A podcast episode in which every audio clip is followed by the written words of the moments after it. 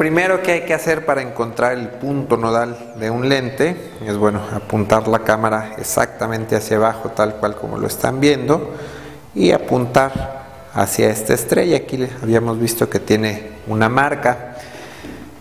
Eh, mi cámara, aquí estoy tirando con una T1i, tiene modo de vista en vivo y ese modo de vista en vivo tiene una cuadrícula, entonces aquí me está mostrando exactamente el centro de mi pantalla. Aquí yo ya encontré el punto. Aquí lo único que podemos hacer, es más, espero no, no alejarme mucho y lo voy a grabar en video para que lo vean. Me alejo de este punto nodal y me alejo otra vez hasta encontrarlo exactamente al centro. Como les digo, en el video no lo pueden apreciar muy bien porque no tenemos la cuadrícula, pero ahora que Use el modo de vista en vivo otra vez. Estoy exactamente al centro. El centro de mi tripié está exactamente al centro de mi cuadro. Incluso puedo meter zoom.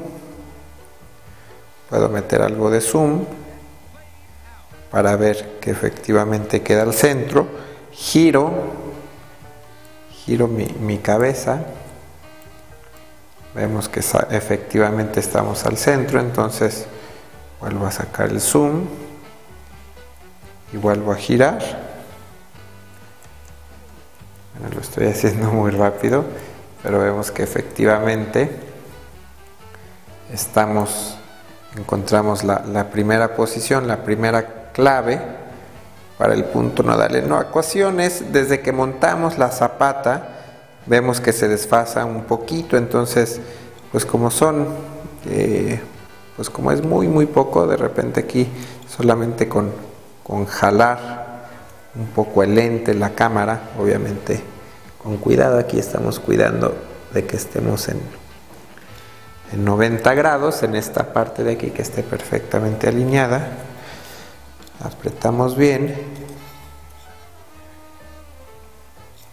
para regresar. Ahí está desfasada, estaba desfasada un poco y ahora sí estamos perfectamente al centro. Por ahí un tip, si ven demasiado desenfocado al estar muy cerca, pues por ahí pueden poner su cámara en modo manual, ponerla en F22 y por aquí activar este botón que es, que es el espejo, perdón, la, profundidad de campo.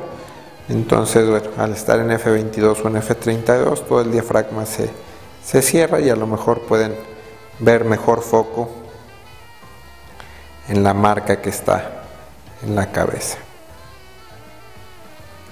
El segundo paso aquí sería pues regresar nuestra cámara a cero 0 grados, aquí no sé si lo alcancen a ver, estamos exactamente en cero. Y eh, vamos a, por aquí puse una guía, ahorita en un momento se las enseño, estoy encuadrando el, el tripié de la cámara donde está montada la 7D con la que estoy grabando este video lo vemos ahí. Y puse otro tripié que bueno ahorita lo están viendo. Este otro tripié sube baja. Aquí simplemente lo estoy colocando perfectamente para que este centro alinee con, con este centro de este tripié. Entonces lo que tenemos que hacer ahí está perfectamente alineado. Y cuando nosotros giramos hacia el otro lado, vemos que se puede desalinear un poco. Ahí estamos alejados un poquito, no, no creo que lo alcancen a percibir. Aquí voy a hacer pausa, metí zoom y vemos que está más o menos alineado. Aquí lo que tendría que hacer es acercar o alejar mi cámara me parece que lo más lejos es donde mejor funciona, que está centro con centro. Voy a hacer una prueba más. Entonces ahora mi tripié está de este lado, voy a grabar nuevamente para que puedan ver el, el movimiento que estoy haciendo. Y hacia este lado vemos que aparentemente se mantuvo alineado y lo vamos a verificar rápidamente aquí con el zoom. Sí.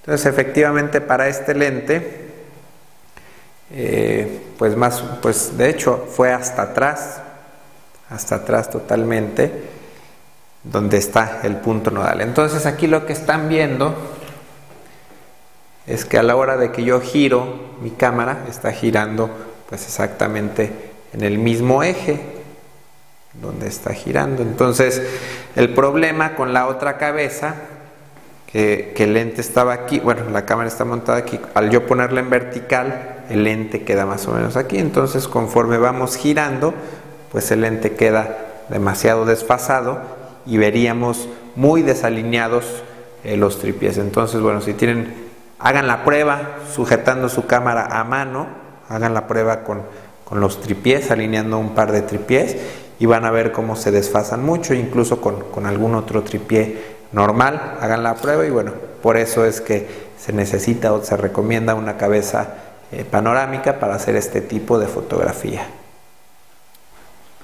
Pues una vez habiendo encontrado el punto nodal, vamos a, antes de empezar a hacer las tomas, pues simplemente balanceamos el tripié, aquí simplemente da la casualidad de que solamente esta pata está caída, si yo sin, subirla ni bajarla, simplemente con cerrar un poquito la, pata del tripié, mi burbuja llega perfectamente al centro. Aquí obviamente, bueno, pues tendrán que aflojar, eh, crecer o bajar las patas el tripié para, para que esté nivelado perfectamente y esto es sobre todo cuando estamos haciendo una una toma de 360 grados para que el el horizonte siempre esté exactamente al centro y no esté de repente el horizonte por acá muy caído y el horizonte por acá muy hacia arriba. Entonces, pues ahí está aparentemente perfectamente nivelado nuestro tripié.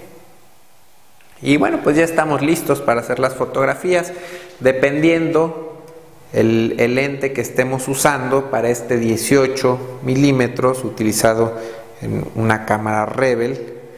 Eh, pues yo creo, voy a consultar la lista, pero yo creo que van a ser dos tiros, perdón, un tiro cada, cada dos clics. Recordemos que este rotador tiene los clics cada 15 grados. Entonces, pues aquí simplemente ya pondría mi cámara Digo, ahorita no tengo ni los valores adecuados, pero hago un tiro ahí, luego giro, hago mi siguiente. En este caso estoy agarrando también el rotador con mi mano porque esta cabeza no está bien apretada, no está bien ajustada, entonces a la hora que, que giro en grados estoy deteniendo para que no gire con todo la otra parte del tripié. En este caso estoy haciendo un tiro, pero pudiéramos hacer un HDR en donde hagamos cada clic, tomemos tres fotos, una correctamente expuesta, una sobre y una subexpuesta.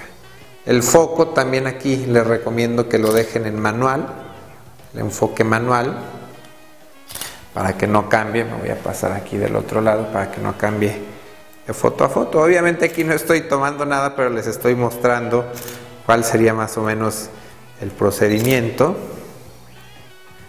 para hacer estos, estos tiros. Estoy haciendo una foto cada 15 grados que el, manual, la guía me dice que, en realidad con que haga una toma cada 30 grados, es decir, cada dos clics. Pero bueno, si ya estoy aquí, lo, peor que, que, puede pasar es que me deshaga después de las fotos, que, que agarre una foto sí y una no para hacer el armado. Pero prefiero tener fotos de sobra para no tener ningún problema. Y entonces, eh, pues bueno, ya en este caso ya tendríamos la foto, la toma en 360 grados.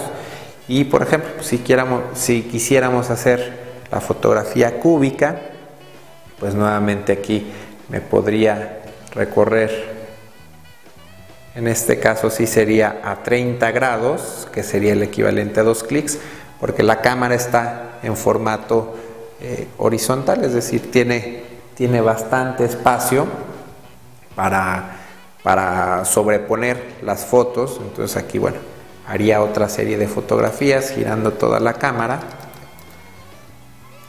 Incluso podría hacer otra a 60 grados y también para abajo. Otra a 30 grados para tomar la parte de, de abajo y también otra a 60 grados para seguir tomando más la parte de abajo. Obviamente va a salir algo de, del tripié de la cabeza, pero bueno, eso se tendría que retocar después en post proceso.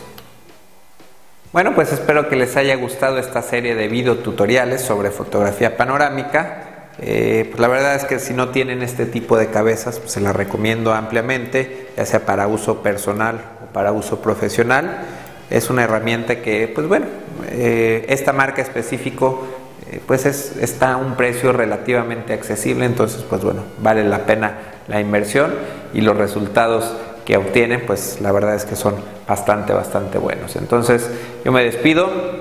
Muchas gracias por verme. Nos vemos la próxima. Bye.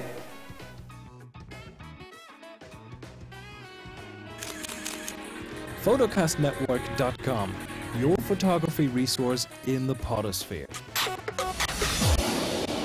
photocastnetwork.com